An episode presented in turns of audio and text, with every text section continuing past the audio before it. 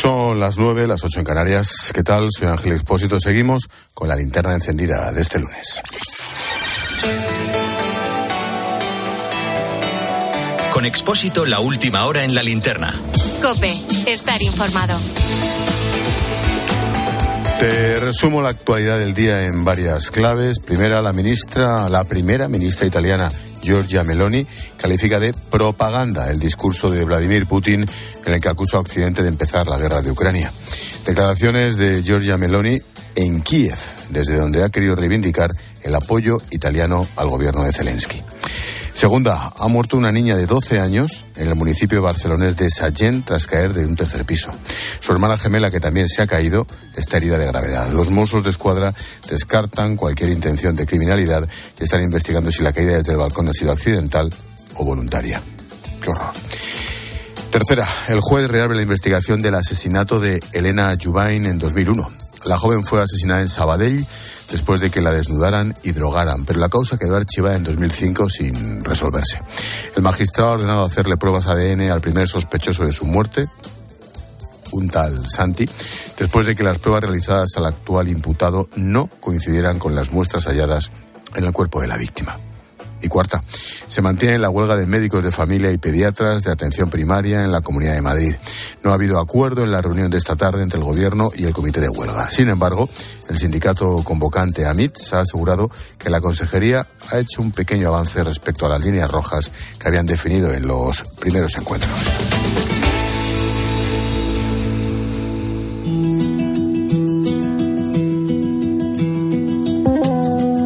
Escuchas la linterna.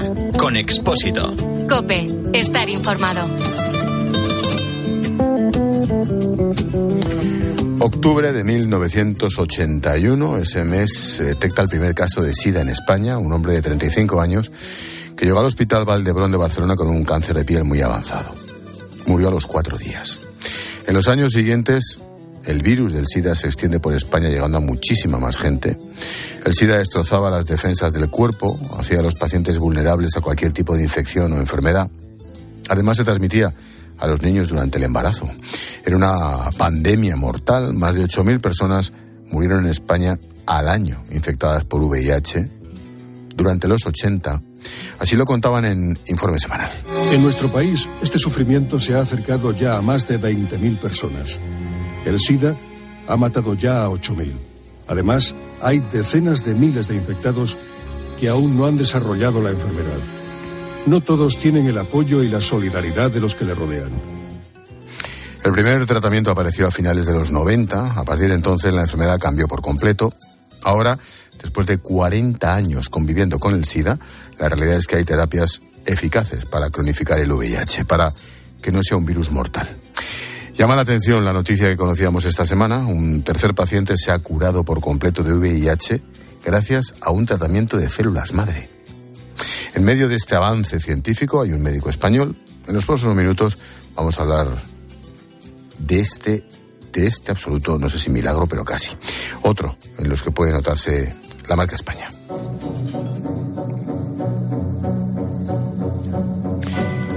Como te digo, la curación de este tercer paciente contagiado de VIH es el titular científico de la semana. Es el conocido como paciente de Düsseldorf, un hombre de 53 años que lleva cuatro sin tratamiento antirretroviral y sin virus en el cuerpo después de esa terapia. Jorge Alcalde es eh, nuestro divulgador científico. ¿Qué tal, George? Buenas noches. Muy buenas noches, Ángel. ¿Qué tal? Un gran avance, toda la esperanza, sobre todo para conocer más al SIDA, ¿no?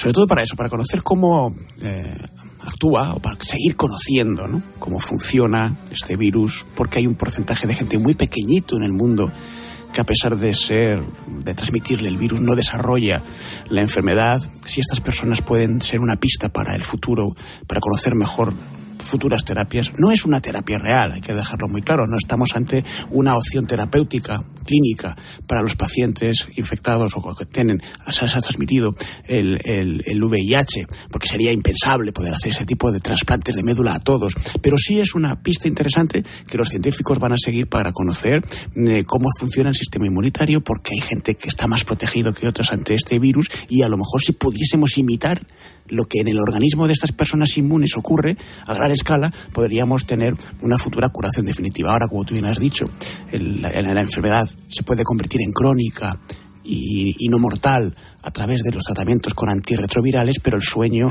es eliminarla definitivamente del cuerpo de los pacientes. Mm, resumidamente, que ya está esperando el experto, mm, recordemos, ¿qué es el VIH? VIH, el virus de la inmunodeficiencia humana. Eh, lo que hace este virus es actuar contra el sistema inmunitario de los seres humanos, es desactivarlo de alguna manera, algunas de las células que nos sirven de protección. Y lo hace introduciéndose a través de una cerradura que tienen nuestras células, una proteína, la CCR5, que es precisamente la que no les funciona igual a este 1% de la población mundial que parece que es inmune a este virus y la que podría servir de clave para el futuro entender mejor cómo protegernos contra él. Es una enfermedad que, si no se trata, pues tiene una alta probabilidad de desarrollar grandes enfermedades relacionadas con el sistema inmunitario y, por supuesto, también pues la muerte en muchos casos. La revista Nature ha publicado esta tercera curación total del VIH, haciéndose eco de un estudio con participación española. Javier Martínez Picado es investigador del Instituto de Investigación del SIDA, IRSI Caixa, de Barcelona, es co-líder del grupo que ha publicado que firma el hallazgo. Javier, profesor, buenas noches. Buenas noches, ¿cómo estáis? A ver si consigo yo entender qué habéis publicado. ¿Por qué hablamos de una curación total, Javier? Pues fíjate, eh, como bien decíais, durante muchísimos años eh, la prioridad ha sido tratar la infección por VIH y de hecho se consideraba que curar el VIH era casi una entelequia porque el VIH, además de lo que vosotros habéis apuntado, hace algo más, que es eh, introducirse en lo más íntimo de nuestras células, que es el ADN. Y una vez que entra y se integra en ese ADN nuestro, es muy difícil que salga, o la célula muere o, se queda ahí. Eh, y, por eso se ha considerado desde mucho tiempo que era casi imposible eliminarlo. Sin embargo, en el año 2009 se realizó un primer trasplante que se conoció como el trasplante de, Berlín, a Timothy Brown, una persona que tenía, además de infección por VIH, una leucemia. Y en aquel momento su hematólogo, Gero Hutter, aprovechó una observación muy interesante. La observación fue que a mediados de los años 90 se descubrió que algunas personas eran refractarias, eran resistentes a la infección, y lo eran precisamente porque tenían una mutación en esa puerta de entrada que comentabais del virus en las células, el CCR5, y que a pesar de tener esta mutación estaban sanos y, no se infectaban. Gero Hutter observó esto y, lo que dijo, bueno, pues si a esta persona que hay que hacerle sí o sí un trasplante de, médula porque tiene una leucemia y si no se va a morir, ¿por qué no aprovechamos y intentamos buscar un donante que además de ser compatible con el receptor, también tenga esa mutación. Y, lo encontró, y eso es muy difícil, porque es aproximadamente una probabilidad de uno entre un millón. Pero lo encontró, hizo el trasplante y Timothy Brown pues ha vivido prácticamente 15 años hasta que ha fallecido de una, de una em, recidiva de, su, de su enfermedad hematológica. Pero esto, que en el año 2009 fue una realidad, fue un caso que durante mucho tiempo nos preocupó en ciencia, porque porque nadie más lo repitió, porque esto es, una casualidad. ¿Por qué ha funcionado? No, no teníamos nada claro. Y con ese ánimo, en el año 2014, empezamos un equipo de trabajo que se llama ICISTEM, un equipo de grupos europeos principalmente, que codirijo con la doctora Wensing en la Universidad de Utrecht, y cuyo objetivo era doble. Era, por una parte, intentar repetir el caso del paciente de Berlín, y por otra, entender esos mecanismos, cómo funciona el trasplante para poder curar el VIH y, hemos trabajado durante ocho años. En el año 2019 anunciamos el caso del paciente de Londres, de un paciente que también se ha curado, que sigue sano y que, y que estos días está precisamente pues, divulgando también la noticia del paciente de Düsseldorf. Y justo hoy pues intentamos, hemos publicado este, este nuevo artículo donde se pone en relieve un tercer caso. Y tres casos ya no son casualidad, ¿verdad? Claro. Qué bueno. Y por tanto creemos que, que fijan las bases a prueba de concepto de que la curación es posible. Como muy bien decíais, me parece una, una solución fantástica. No es, no es escalable a todo el mundo, pero, pero nos ha fijado las bases para poder entender la biología de lo que hay detrás de esos fenómenos de curación y plantear las posibilidades para reproducirlas en un futuro inmediato en otro sistema. Claro, fantástico. El, hecho, Javier, de que, de que solo tengamos estos tres casos eh, publicados, aunque creo que existen todavía algunos más que se están investigando y que también eh, podrían conocerse en el futuro, significa que es muy difícil que se produzca esta relación entre el trasplante y la curación, o simplemente que hace falta esperar mucho tiempo para que se consoliden los datos. Eh, ¿Hay esperanzas de que se pudiesen producir más casos así?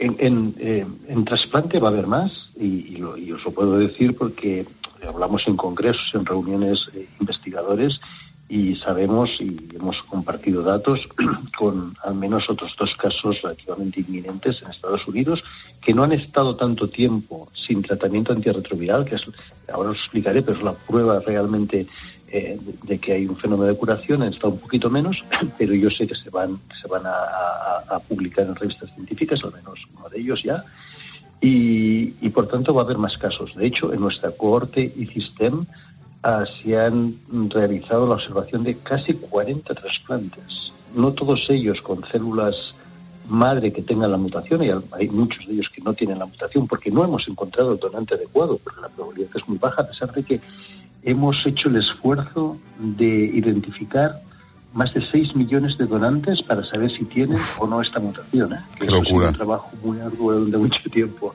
Y ahora esos datos están en las bases de datos internacionales. Cualquier hematólogo del mundo, si tiene un paciente de esas características, puede saber si hay disponible ya un donante compatible con esa mutación.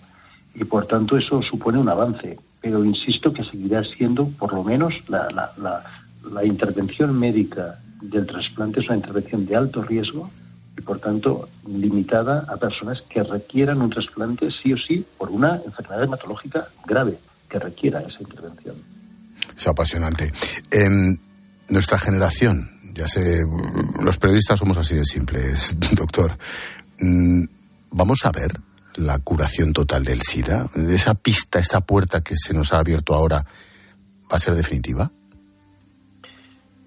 Yo creo que los jóvenes como tú sí que lo vais a ver. Sí, sí, joven. menos, joven.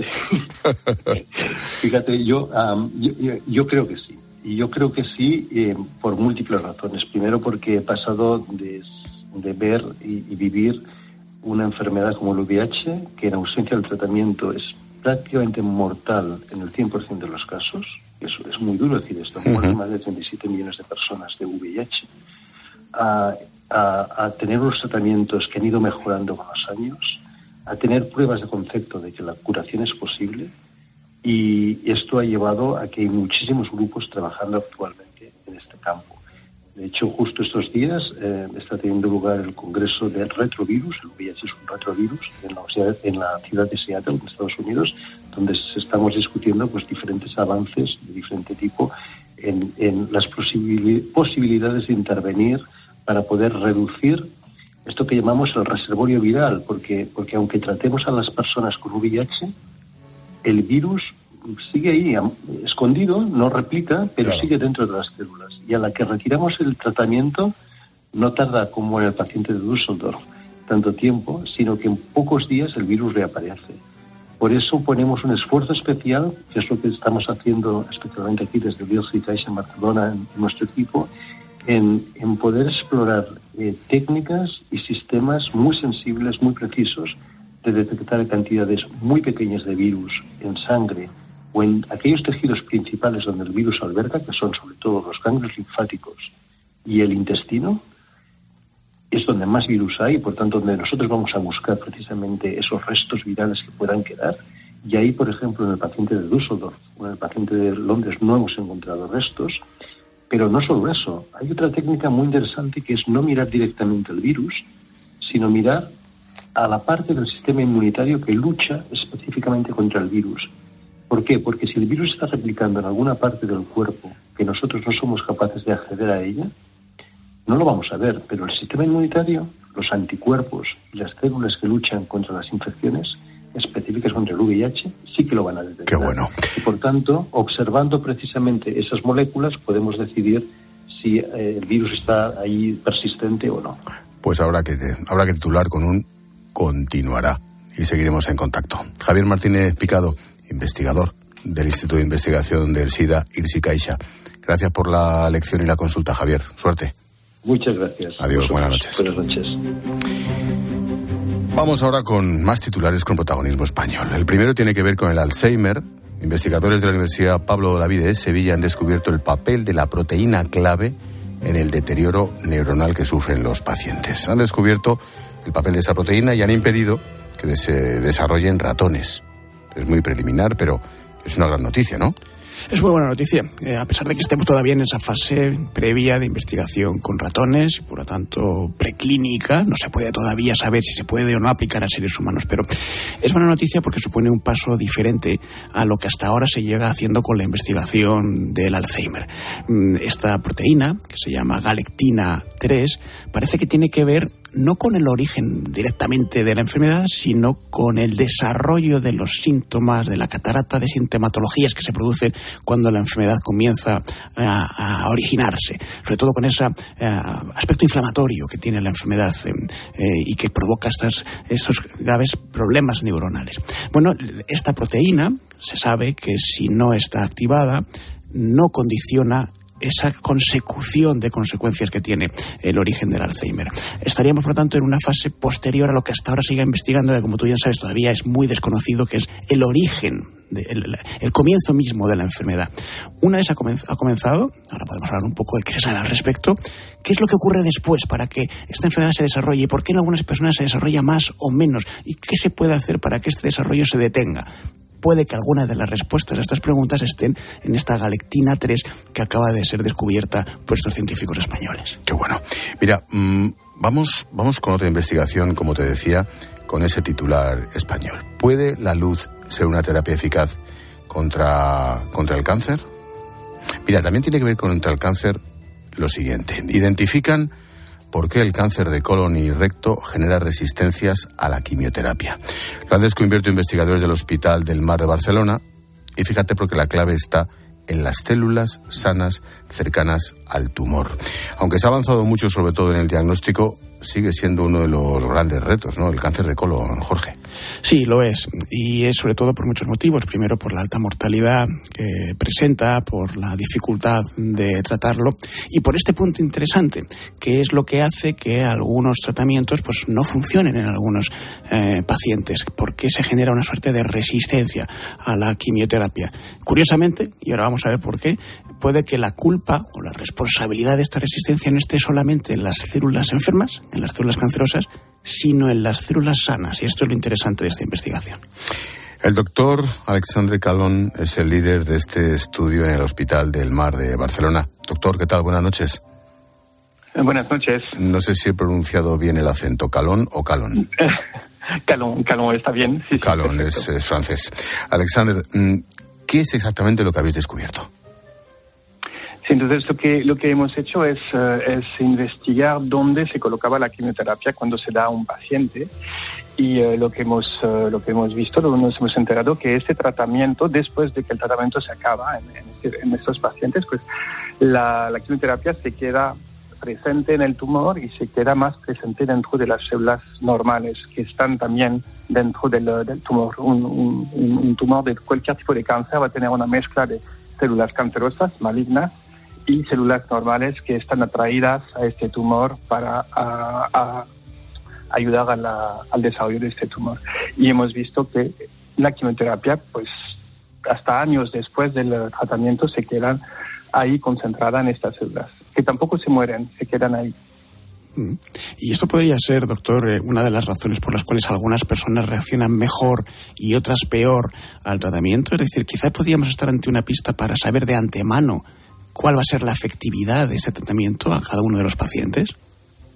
Pues sí, exactamente. Es lo que, lo que hemos podido ver al comparar los pacientes que respondían a la quimioterapia y los que no respondían. Podíamos ver que esta activación de estas células sanas ocurría especialmente en estos pacientes que no, que no responden. Y a raíz de esta investigación hemos podido identificar un marcador que se puede usar en la práctica clínica para intentar de predecir cuál es el paciente que va a beneficiar de la quimioterapia y el que no va a beneficiar de esta, de esta quimioterapia.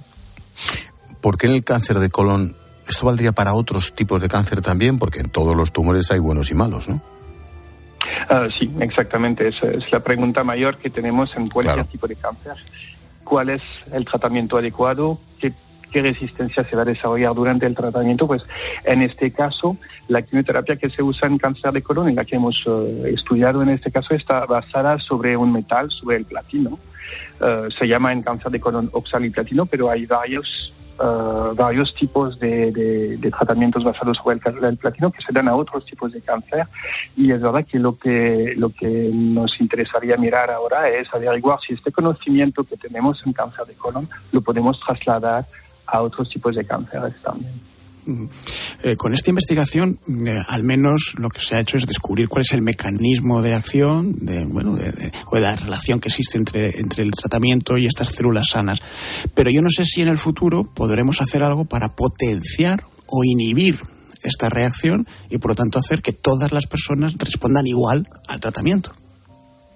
Sí, es la, es la esperanza que tenemos con cualquier nuevo descu- descubrimiento sobre, sobre, sobre cómo funciona una- un, un cáncer.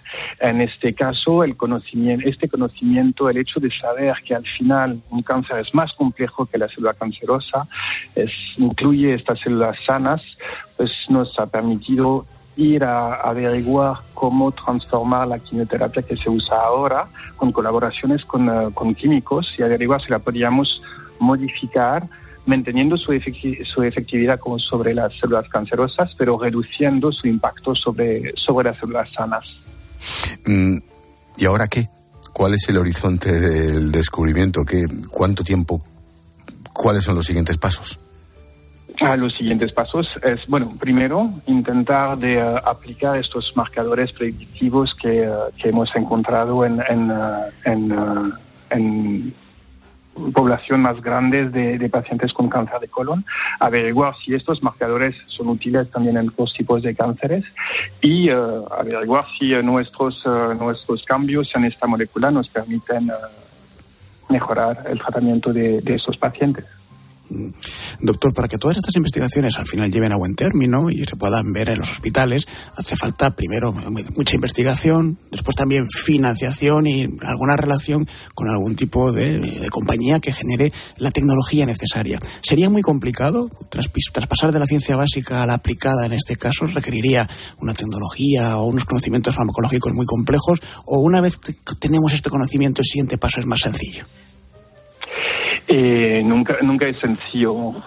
Justamente al momento que se desarrolla una nueva molécula es una nueva historia que, que se inicia y son años hasta llegar hasta, hasta el paciente. No hay que, no hay que mentir en este caso. Son, son, son realmente años, unos ensayos clínicos de fase 1 para averiguar las toxicidades, los efectos secundarios que no podemos imaginar al principio, fase 2, fase 3 y obviamente tener, tener eh, la- las farmacéuticas interesadas en desarrollar estos, estos tipos de tratamiento. Todo eso es un mundo diferente. Lo que, lo que nos esperamos con esta historia y con eh, la historia siguiente que será sobre esta molécula es atraer la atención ah, en, este, en este mecanismo de, de resistencia y hacer que eh, dirigimos estos esfuerzos eh, en esa dirección. Qué bueno, ojalá tengáis suerte. Alexander Calón, gracias y lo dicho. Muchas gracias. Mucha suerte, buenas noches. Gracias. Adiós. Jorge, antes te la dejé votando y quiero un, un- un pequeño avance. Pregunta, ¿puede la luz ser una terapia eficaz contra el cáncer precisamente? Bueno, pues investigadores del CSIC logran crear una serie de fármacos, moléculas fotosensibles, que se pueden activar con luz externa. A ver, ¿esto qué es en la lucha contra el cáncer? se llama fotofarmacología. Y efectivamente es la utilización de una fuente de luz para activar o desactivar un medicamento, una proteína que cura. Y en el caso del cáncer, por ejemplo, lo hemos visto, lo hemos estado hablando ahora con el doctor sobre el caso de la quimioterapia. Una terapia contra el cáncer ataca masivamente a las células cancerígenas, pero también a las buenas. Por eso tiene tantos efectos secundarios. Es muy difícil diferenciar entre unas y otras. Pero ¿y si generásemos una molécula, un fármaco, que solamente se activase en aquellas zonas donde nosotros iluminamos?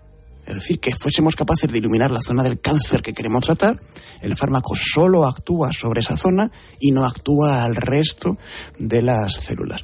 Esto ya es posible.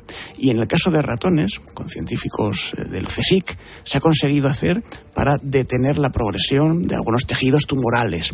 Es decir, se ha conseguido que un fármaco acceda al organismo, a un tejido de una placa de un laboratorio, se distribuya por todo el tejido y luego se ilumine solo la zona necesaria para que sea ahí donde actúa. El resto del fármaco está dormido, no está generando ningún daño. Esto es fascinante porque nos puede permitir dos cosas. Una, reducir los efectos secundarios de la medicación contra el cáncer. Y dos, aumentar la dosis, porque si no tenemos efectos secundarios podemos permitirnos tomar mucho más medicamento y por lo tanto reducir el tiempo hasta que nos curamos. Yo creo que es una noticia fantástica. Qué bueno. Mm, ¿Cuándo estaría disponible? Yo a lo mío. la tecnología ya está, ya existe y de hecho se ha aplicado en algunas pequeñas terapias. Para el caso del cáncer todavía nos queda bastante tiempo para poderlo aplicar. Eh, estamos hablando eh, de, cinco o seis años para que esto pudiese tener una aplicación en una investigación clínica.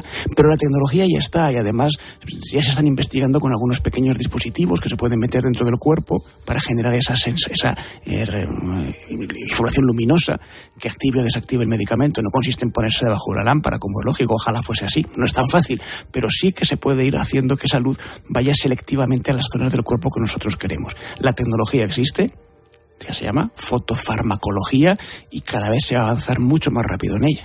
Qué bueno, pues tomamos nota, ya profundizaremos. Estaremos atentos. Hoy tema del día, ciencia y en español. ¿Cómo nos gusta, eh, tronco? Me encanta, me encanta. Ciencia, salud, español y futuro. Tiene unas palabras que me encantan. Claro que sí. Jorge Alcalde, gracias. Pasa buena tarde. Hasta otra.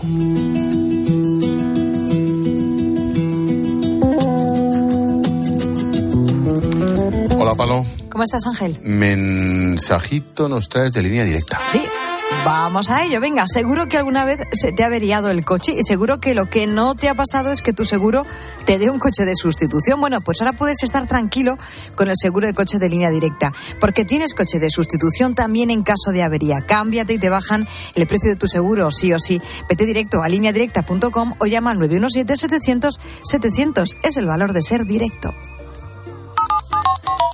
Estás escuchando la linterna de Cope. Y recuerda que si entras en cope.es, también puedes llevar en tu móvil las mejores historias y el mejor análisis con Ángel Expósito. A la hora de alquilar, ¿eres un aventurero en busca de que te paguen el alquiler? ¿O confías en la única empresa que mantiene la morosidad en 0% en el alquiler? Cada día somos más los que disfrutamos de la protección de Alquiler Seguro. Llama ahora al 910-775-775. Alquiler Seguro. 910-775-775. Escuchas la linterna. Y recuerda, la mejor experiencia y el mejor sonido solo los encuentras en cope.es y en la aplicación móvil. Descárgatela. Desde la orilla, el mar se siente así. Desde dentro, así. Cuanto más nos acercamos, más sentimos. Cupra León híbrido, más cerca de la carretera. Con etiqueta eco por 260 euros al mes con MyRenting. Entrada 6.690 euros. Infórmate en cupraoficial.es. Al habla Resines. Te voy a resumir esto rápidamente. Más móvil te da atentos, fibra y dos líneas móviles con 30 gigas a compartir. Y todo esto por 39,90 euros al mes durante un año. ¿Lo quieres más corto? Vente y ahorra.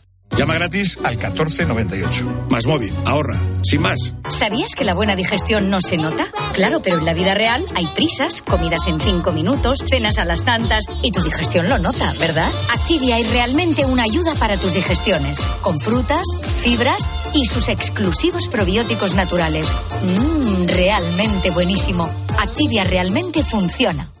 A veces cuesta encontrar a alguien que ponga serenidad a todo lo que está pasando. A partir del 2035, es decir, quedan 12 años nada más, en Europa no se pueda comprar ningún coche de diésel, gasolina o híbrido. Carlos Herrera va más allá de la noticia y te explica todo lo que te rodea. Hay coches suficientes para todos, sueldos capaces de comprar esos coches. ¿Quién va a comprar un coche nuevo a partir de ahora hasta el 35? ¿Cuánto dura una batería de un coche eléctrico? ¿Cuántos minerales hacen falta para fabricar baterías para coches? ¿Qué impacto va a tener eso en la del automóvil español, europeo, etc. Bueno, son muchas cosas. Escúchale de lunes a viernes, de 6 a 1 del mediodía, en Herrera en Cope.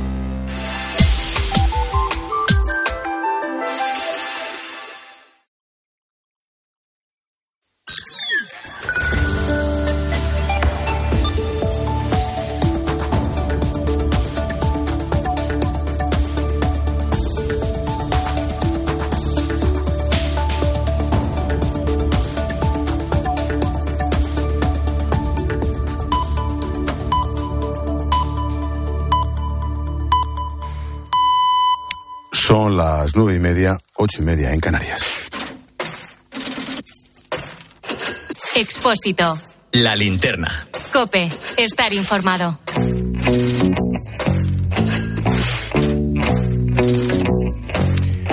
Continúa la visita de los eurodiputados en Madrid para analizar la ejecución de los fondos europeos. Hoy le ha tocado el turno al ministro Escribá. Todavía tiene que cerrar la reforma de las pensiones para que nos concedan el cuarto pago de los fondos. Hoy la Comisión ha advertido que aplicará la máxima penalización a los países miembros si no cumplen los hitos más importantes. Mientras, la ministra de Hacienda, María Jesús Montero, valora las reuniones de forma positiva. Mi impresión es que están sorprendidos por todos los instrumentos que el Gobierno de España ha puesto en marcha para permitir una mejor ejecución de los fondos europeos y un control muy riguroso de los intereses financieros de la Unión Europea. Pilar García de la Granja, buenas noches. ¿Qué tal, Ángel? Buenas noches, ¿les habrá vuelto locos? ¿De qué te ríes, tía? ¿De qué te ríes? Nada, nada. De la forma en cómo se explica la ministra de Hacienda. Qué resuelta. No, no, yo voy a crear un hashtag que es María Jesús Montero, return portavoz ya. Por favor, por favor. Bueno, el gobierno presume de lo bien que está yendo la visita, pero fuentes de la delegación europea confirman a COPE que faltan respuestas concretas. Menuda sorpresa. ¿Esperas alguna conclusión? Bueno, vamos a ver. Eh, a mí que me gustaría, pues que se explicaran bien y que la Comisión Europea, esta de parlamentarios, pues que haga su trabajo, ¿no? Que, que es fiscalizar que los dineros de todos los europeos, entre los que estamos nosotros, pues se gastan en lo que se tienen que gastar y llegan a quienes tienen que llegar para que España recupere el ritmo de crecimiento previo a la pandemia que todavía no hemos recuperado. Pero me da la sensación, por mucho que intente decir la ministra de Hacienda, que no está siendo así. El gobierno sigue sin ponerse de acuerdo con las ayudas a la cesta de la compra. Yolanda Díaz insiste en la, la atención tiene que centrarse en los supermercados, o sea, intervenir. El PSOE descarta aplicar dichas medidas, tanto que esto es lo que ha propuesto el ministro de Agricultura, Luis Planas. ¿Y sabe usted el mejor instrumento que tiene una familia, un ciudadano, un usuario, si no está de acuerdo con los precios? Irse al supermercado de enfrente, que probablemente lo ofertará en un precio inferior, porque desde luego no hay concertación de precios al respecto. Mm, más allá de la obviedad, algo así como nos ha jodido Mayo, ¿no? Que decía mi padre. Claro, Claro, para esto- Esto no hace- para este viaje no hacían falta estas alforjas. Claro. Sí, sí, sí, Digo yo. Oye, si se aplican medidas a los supermercados, ¿qué pasaría con el pequeño comercio? Pues que no pueden competir. Para empezar, que no pueden competir, ya las ¿no? están Y- pasando canutas por eso. Claro, están obligando al pequeño comercio a solo competir con calidad y con precios más altos. Y eso significa que muchos comercios de proximidad de barrio pues tendrán que cerrar porque no hay suficiente poder adquisitivo como para pagar estas cosas que están tan de modas entre los ecoverdes, que es de la mes, de la huerta a la mesa, ¿no? En donde tres espárragos son como yo vi en una ocasión en Whole Foods, unos supermercados en Nueva York, seis dólares. Entonces, claro, tres espárragos, seis dólares, pues no hay quien lo pague, ¿no? Pero, pero con respecto a los supermercados, el margen, lo hemos estado explicando estos meses, de venta por producto es entre un 2 y un 3%. No se están forrando. Ya. Lorenzo Amor, presidente de ATA, los autónomos, ha señalado que la inflación sobre los alimentos sigue siendo muy elevada y que la culpa no es del súper. El problema hay que buscarlo con que los costes de transporte, los costes de producción, los costes energéticos, los costes de fertilizantes, los costes de materias primas, los costes de los impuestos al plástico, los costes laborales, los costes fiscales se están incrementando. Porcentualmente, los márgenes de la cadena alimentaria no han cambiado Un poco lo que estabas comentando, ¿no, Pilar? Claro, es que es más, los márgenes de la cadena alimentaria se han reducido porque se han incrementado los costes de todo, incluido los impuestos, ¿no? De hecho, aquí solo hay un margen disparado y es el de los ingresos extraordinarios del Estado gracias al IVA que pagamos todos los consumidores, incluso con el IVA reducido. Oye, te escuchaba antes en el avance, estás muy buena. Las familias que reciban el cheque de ayuda de 200 euros tendrán que incluirlo en la declaración de la renta. Esto significa que contará en el, IRPF y que tendrán que pagar hasta 60 euros a Hacienda. Claro, tienen dos pagadores. La ayuda se queda en 140. Esto es lo de, mira la bolita, ¿dónde está la bolita? Es que todo tiene truco. Es que todo tiene truco, ¿no? Con lo fácil que es decir la verdad. Y, luego esos 140 euros no son para que se lo gasten en la cesta de la compra. El receptor se lo puede gastar en lo que quiera, ¿no? Pero a mí hay algo que me llama muchísimo la atención. Todo va fenomenal, somos la bomba, una economía que va como un tiro, pero estamos haciendo trampas cuando damos ayudas a familias que en teoría en un país que va como un tiro no deberían necesitarlas y encima les reducimos 60 euros en esa ayuda de 200 euros al año. Ojo que en teoría son los más desfavorecidos. Vulnerables. Los más, claro, claro, claro. En fin. Entonces es que es insólito. Lo dicho, otra trampa. Vamos, vamos a por el invitado. Venga.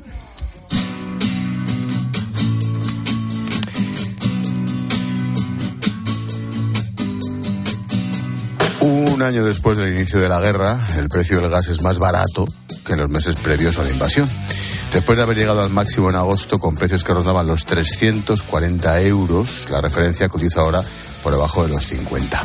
Vamos a analizar el mercado del gas con Joan Batalla, es presidente de Sedigas. Joan, ¿qué tal? Buenas noches. Muy buenas noches. En un mercado tan complejo, con tantas aristas y con tanta incertidumbre, a ver cómo me explicas esto. ¿Por qué con la guerra y con el miedo que teníamos antes de ayer, resulta que está más bajo todavía?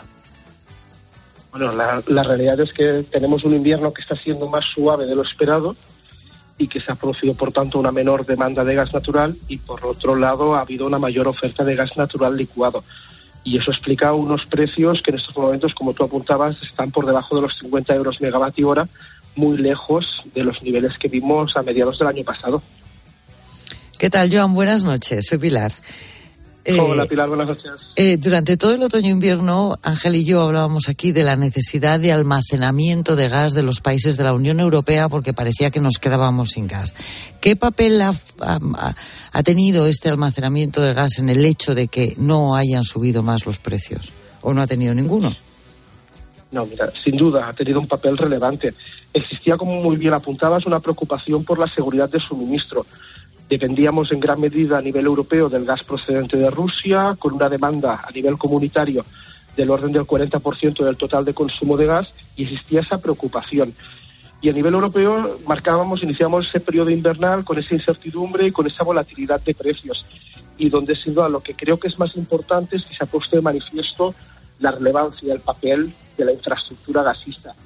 Se ha demostrado que los almacenamientos subterráneos son muy importantes, pero también es muy importante la, flexibilidad y la seguridad que aportan la capacidad de almacenamiento o la capacidad de regasificación. Y en eso España cuenta con una situación privilegiada. Más del 44% de toda la capacidad de almacenamiento de gas natural licuado está en nuestro país y cerca de un tercio de la capacidad de regasificación, lo cual es una muestra inequívoca de la relevancia de esa infraestructura a la hora de garantizar la seguridad de suministro. Mm, Joan, la excepción ibérica, mm, valoración, minuto y resultado. A ver, a lo largo del 2022 vivimos situaciones críticas, lo apuntabais vosotros, en los mercados energéticos. Yo solo por poner algún ejemplo, en el mes de marzo, antes de la implementación de la excepción ibérica, en el caso español, la media del mes de marzo llegó a situarse en 544 euros el megavatio hora. Y yo me acuerdo incluso de picos horarios de horas por encima de los 700 euros megavatio hora. En este sentido, creemos que medidas temporales encaminadas a paliar los efectos de una coyuntura de precios como esta, especialmente los consumidores vulnerables, se tendrían que poner encima de la mesa. Otra cuestión es, y siempre lo hemos defendido como asociación, la necesidad de que cualquier medida, sea la que sea, no afecte al papel estratégico del gas y de los ciclos combinados que sin duda, y 2022 ha sido una muestra, nos han garantizado y han evitado posibles colapsos en, el sistema eléctrico. Bueno, una buena medida. Entonces estamos todos de acuerdo en eso. El precio del gas, que, que, es mucho más barato que hace unos meses, Joan, pero sin embargo ahora hablamos de los derechos de CO2 y que se han disparado en su precio. ¿Qué son los derechos de CO2 y por qué se han disparado ahora en su precio? Una muy buena pregunta y de forma muy sintética, porque obviamente es mucho más complejo. El mercado de, de derechos de, de, emisión, para que lo podamos entender todos, es un mecanismo para fomentar la reducción de, de emisiones de gases de efecto invernadero y en particular de, CO2. de los sectores industriales y de la generación eléctrica, es decir, no solo afecta al sector energético. Y todos estos sectores económicos, para la realización de su actividad, deben adquirir derechos de emisión de CO2 o invertir en soluciones para la reducción de, emisiones en sus procesos productivos. Por tanto, es un mecanismo para incentivar esa adopción de soluciones descarbonizadas. Lo que sí que es cierto es que a lo largo de estos últimos meses el precio de las emisiones de CO2 ha seguido una senda creciente. Para que los oyentes lo puedan entender fácilmente, un dato. Antes de la pandemia estábamos en unos niveles de la tonelada de CO2 alrededor de los 20 euros y esta semana los mercados se han situado cerca de los 100 euros tonelada. Y es un encarecimiento que, si me permites, no es inofensivo, dado que incrementa los costes de las empresas que deben adquirirlos y, por ende, el coste final del producto para los consumidores, como sucedió en el caso de la electricidad a lo largo del año pasado, donde uno de los factores que estaba detrás de esos precios elevados era el precio de la, de la tonelada de CO2. Eh, Joan, si miramos al futuro, ¿qué otros gases, aparte del gas natural, tendríamos que desarrollar? Tendríamos que estar atentos. Mira, tenemos que estar muy atentos al desarrollo de los gases renovables, del hidrógeno verde, del biometano. A nivel europeo, la situación, la coyuntura actual ha puesto la necesidad, de manifiesto la necesidad de apostar por recursos autóctonos, por recursos kilómetro cero. Y el biometano y el hidrógeno verde son una muestra de esa posibilidad de desarrollar fuentes propias. Y además, si me permites, Ángel, en el caso del biometano yo creo que en, en España reviste una especial importancia. Son proyectos de gases renovables que se ubican en el territorio. Son soluciones circulares que emanan de la España rural y donde cada vez es más importante ser capaces de generar oportunidades de empleo y creación de riqueza y que además nos permitan mejorar nuestra seguridad de suministro e incrementar nuestra dependencia o independencia eh, de las fuentes energéticas que nos vienen de fuera. ¿Y qué, cómo valoras, estamos hablando ahora de estos nuevos gases, cómo valoras, Joan, la transición energética que plantea la Unión Europea? ¿Eres más de yo soy John y más, menos ideología y más tecnología? ¿Te parece bien? ¿Crees que va muy rápido, muy despacio? ¿Cómo, cómo lo ves? No, yo creo el reto, el reto que tenemos a nivel de comunidad europea, a nivel de sociedad, es ser capaces de conciliar cómo dar respuesta a los retos inmediatos, los de mañana, con los retos de medio y largo plazo. Y yo creo, y lo comentábamos ahora, que yo creo que una oportunidad que tenemos en estos momentos es el desarrollo de esos gases renovables. La propia Comisión Europea lo ha puesto de manifiesto y nos ha dicho, a nivel europeo tenemos que llegar a duplicar la producción de hidrógeno verde, pero también tenemos que llegar a los 35.000 millones de metros cúbicos de biometano, cerca de un 10% de la demanda. Yo creo que es una muestra inequívoca de cómo conciliar el corto con el medio y largo plazo, que sin duda es el gran reto que tenemos. Y la última, Joan, mmm, claro, con la incertidumbre de la guerra y oyendo a Putin hoy, vete tú a saber. Pero, ¿qué podemos esperar en los próximos meses y de cara al próximo invierno, la próxima temporada? Porque vosotros trabajáis con muchos meses vista, claro. A ver, yo creo que el primer mensaje es, para lo que queda de este invierno, con estas condiciones climatológicas, tenemos que estar prudentemente tranquilos en relación a la seguridad de suministro. Y a partir de mayo, que es cuando finaliza el periodo invernal y los países europeos empezarán de nuevo a rellenar los depósitos de gas para tener reservas suficientes para el siguiente invierno, yo creo que el mensaje es que no debemos bajar la atención para ser capaces de garantizar la seguridad de suministro el próximo invierno. Pues tomamos nota. Oye, ojalá, ojalá acertemos. Joan Batalla, presidente de Serigas. Gracias y suerte. Muchísimas gracias. Un placer. Adiós, Joan. Buenas noches.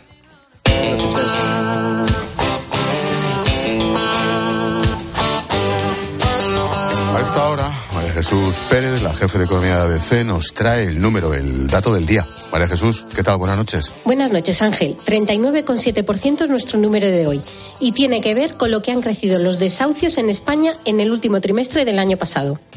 Son, en concreto, 4.076 desahucios. Y si bien es verdad que esta cifra es la cuarta más baja de la historia, porque venimos de niveles muy bajos, es preocupante cuánto y entre quién están creciendo.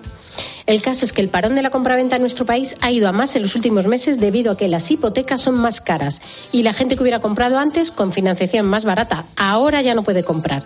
De hecho, en ese último trimestre, la compraventa cayó un 10,6%, según datos de notarios y registradores, y un 14% en el último mes de 2022.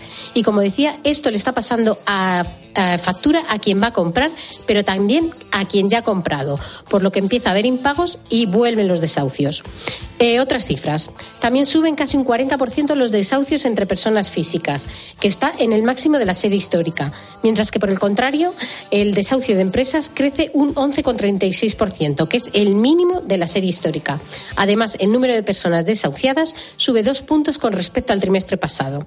También, por ejemplo, entre los desahuciados, nueve de cada diez son españoles y solo el 9,81% de los desahucios son entre extranjeros, que suelen ser gente con un nivel económico superior. Y por último, decir que los desahucios se concentran en cuatro comunidades en las que se acumulan tres de cada cuatro ejecuciones. Andalucía, con 1.104, Comunidad Valenciana 840, Cataluña 766 y Madrid ya algo más alejada con 380. El caso es, Ángel, que el Gobierno aprobó una norma para frenar en seco los desahucios, que sigue en vigor, por cierto, pero los resultados, como demuestran estas cifras, no son los deseados.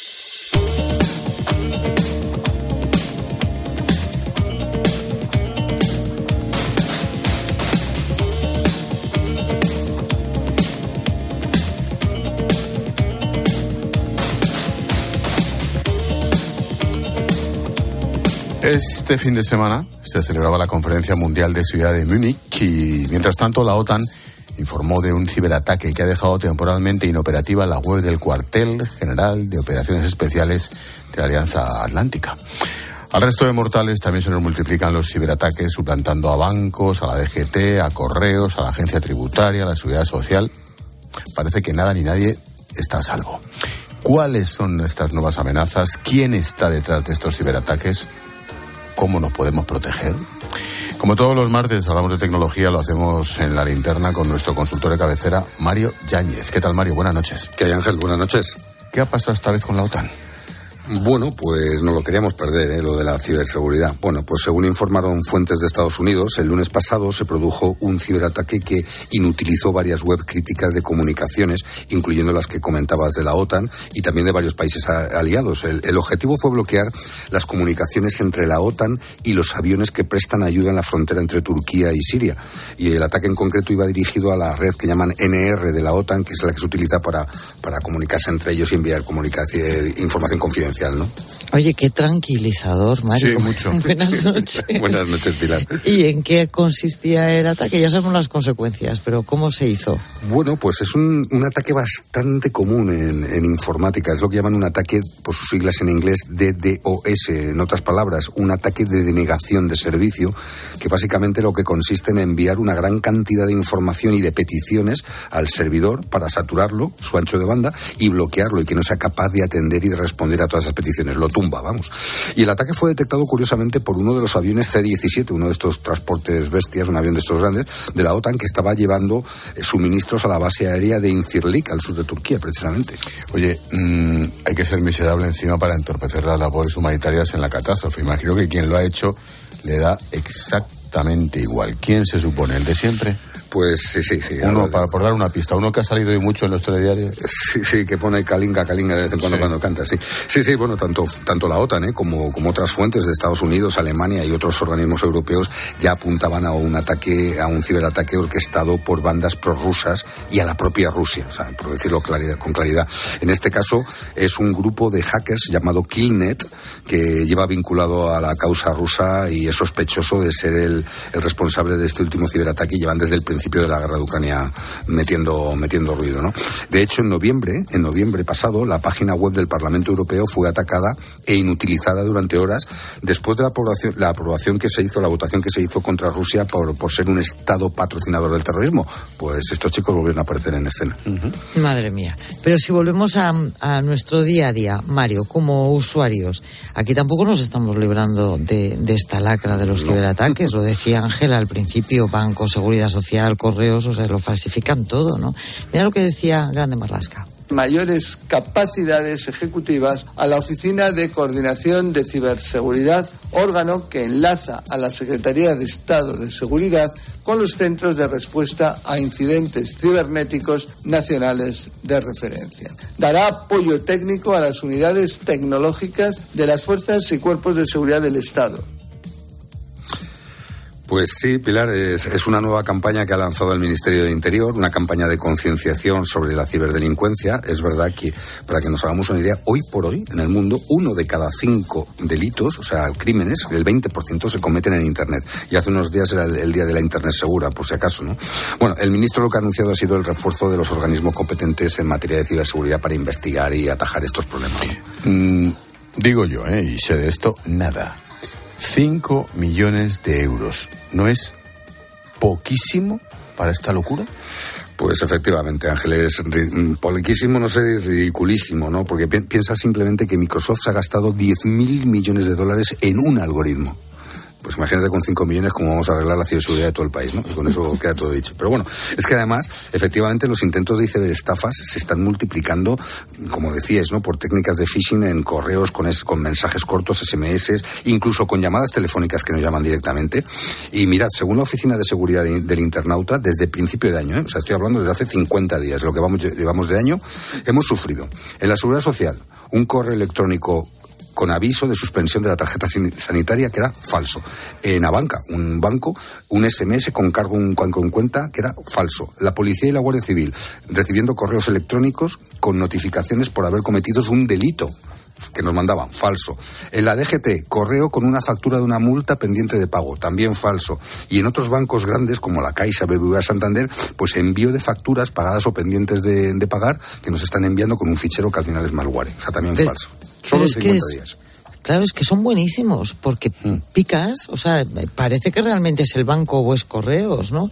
Y cuando hablas de llamadas telefónicas, ese phishing, es ¿cómo, cómo te pueden llamar? Pues mira, dices Pilar Pican, luego algún día lo comentaremos, pero es que lo de las faltas de ortografía en estos phishing se ha descubierto Sí, pero se ha descubierto que están hechos a posta, porque es ingeniería social. Buscan a la gente que no se lee los correos y por lo tanto es un filtro para los hackers. Pero bueno, como, preguntabas, Pilar, eh, nos bombardean normalmente primero con SMS, con correos urgentes, nos están apremiando que nos van a cerrar la cuenta corriente o nos van a bloquear la tarjeta, con lo que pasa con la seguridad social. Y curiosamente, minutos después recibimos una llamada, presuntamente de un agente de esa compañía o de ese organismo, que no es más que un hacker que de forma muy amable nos dice que nos va a resolver el problema y claro, nos pide nuestros datos, el DNI, el número de la cuenta corriente, nuestras contraseñas, etcétera.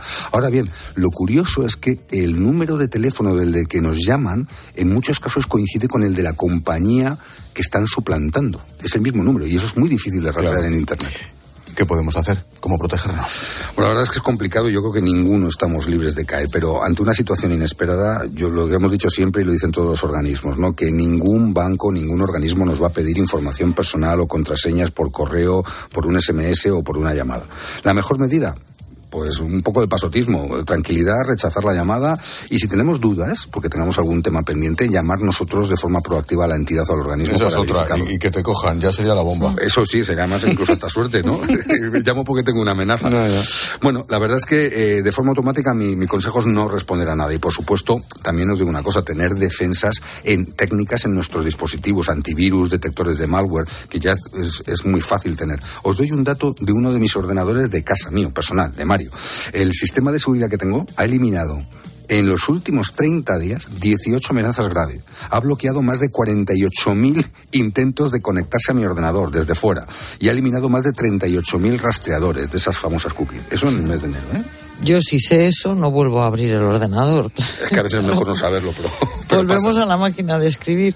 Eso desde una perspectiva técnica, pero legalmente, Mario, ¿existe algún tipo de seguro que podamos comprar o pagar que sea de un precio razonable y que estemos seguros de que nos protege de estos ciberataques o de las consecuencias? Pues aquí lo hablabais la semana pasada y es un tema todavía que, yo creo que tiene recorrido y que tiene que madurar, ¿no? Eh, sí hay pólizas de ciber, que cubren los ciberriesgos, no son muy conocidas todavía y en algunos casos son difíciles de contratar. Por ejemplo, para empresas, esta cobertura suele estar en las pólizas de, de responsabilidad civil que muchas empresas tienen, sobre todo cuando trabajan trabajan con la administración pública o cuando tienen contratos de servicios con otras grandes compañías. Y por supuesto para su propia protección, ¿no?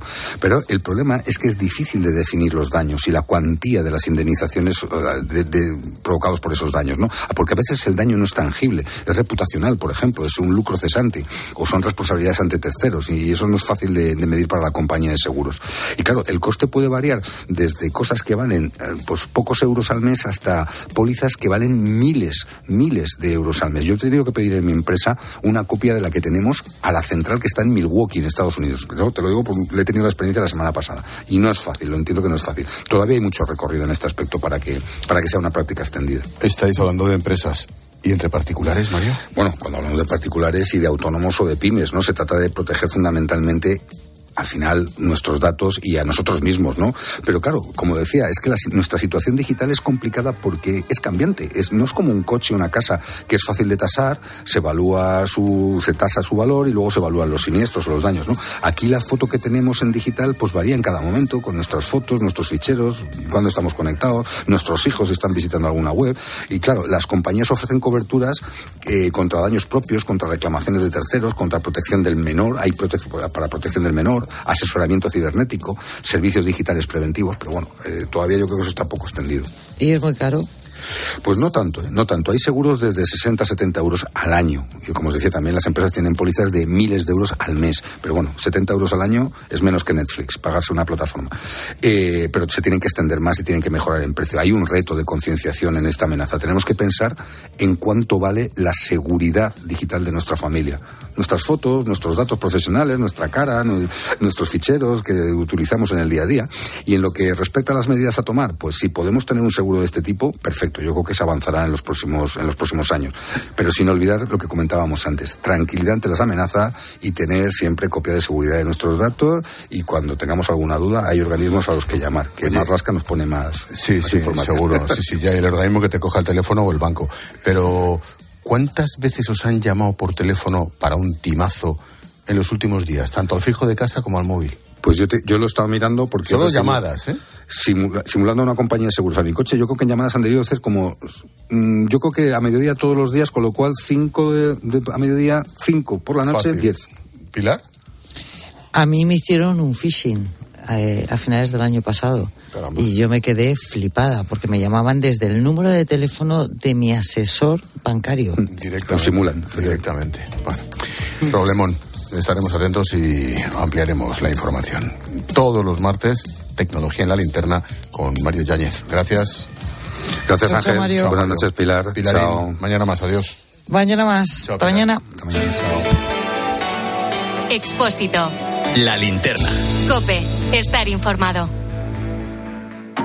¿Buscas diversión? ¿Algún truco que tengáis para recordar cosas? Yo mi agenda, que es una agenda que me acompaña todos los días del año y a todas partes, en donde tengo apuntado cada cosa. Que a las 10 de la mañana la tienes asegurada con Carlos Herrera en Herrera en Cope. ¿Guardas todas las agendas que vas? Sí, porque de esa manera tengo control en qué han variado los años con las cosas. Tampoco en tu caso mucho. Y tú le podías haber hecho fotocopia a la de sí. 1900. Escucha Herrera en Cope, de lunes a viernes de 6 a 1 del con Carlos Herrera. Desde Fiat te invitamos a disfrutar de unas condiciones especiales en los Fiat Dolce Vita Days. 0% TAE, 0% TIN. Financiando con FCA Autobank hasta 6.000 euros y hasta 24 meses. 24 cuotas mensuales de 250 euros. Precio total adeudado y a plazos 6.000 euros. Válido para 500 unidades en stock hasta el 28 de febrero. Consulta condiciones en fiat.es. Dos cositas. La primera, un motero siente la libertad del viento en su cara. La segunda, un mutuero siempre paga menos. Vente la mutua con tu seguro de moto y te bajamos su precio sea cual sea. Llama al 91 555 5555. 91 555 5555. Por esta y muchas cosas más, vente a la mutua. Condiciones en mutua.es. Bodegas Los Llanos, la más antigua y con más tradición de Valdepeñas. En su cueva subterránea, la más grande de nuestro país, descansa el vino Pata Negra, un auténtico reserva Valdepeñas. Escuchas la linterna. Y recuerda, la mejor experiencia y el mejor sonido solo los encuentras en cope.es y en la aplicación móvil. Descárgatela. El sonido de una hamburguesa en la sartén de una casa que ha terminado de pagar su hipoteca suena así. Y cuando los dueños se cambian al seguro de hogar de línea directa, con lo que se ahorran, van a un asador y les ponen un chuletón que suena así. Si ya has acabado de pagar tu hipoteca y traes tu seguro de hogar a línea directa, te bajamos un 25% el precio en tu seguro de hogar sí o sí. Ven directo a lineadirecta.com o llama al 917-700-700. El valor de ser directo. Consulta condiciones. ¿Quieres dejar de pensar a qué hora pones la lavadora o el lavavajillas? Placas solares de Solideo y olvida las subidas de la luz. Es el momento de hacerlo. Solideo.es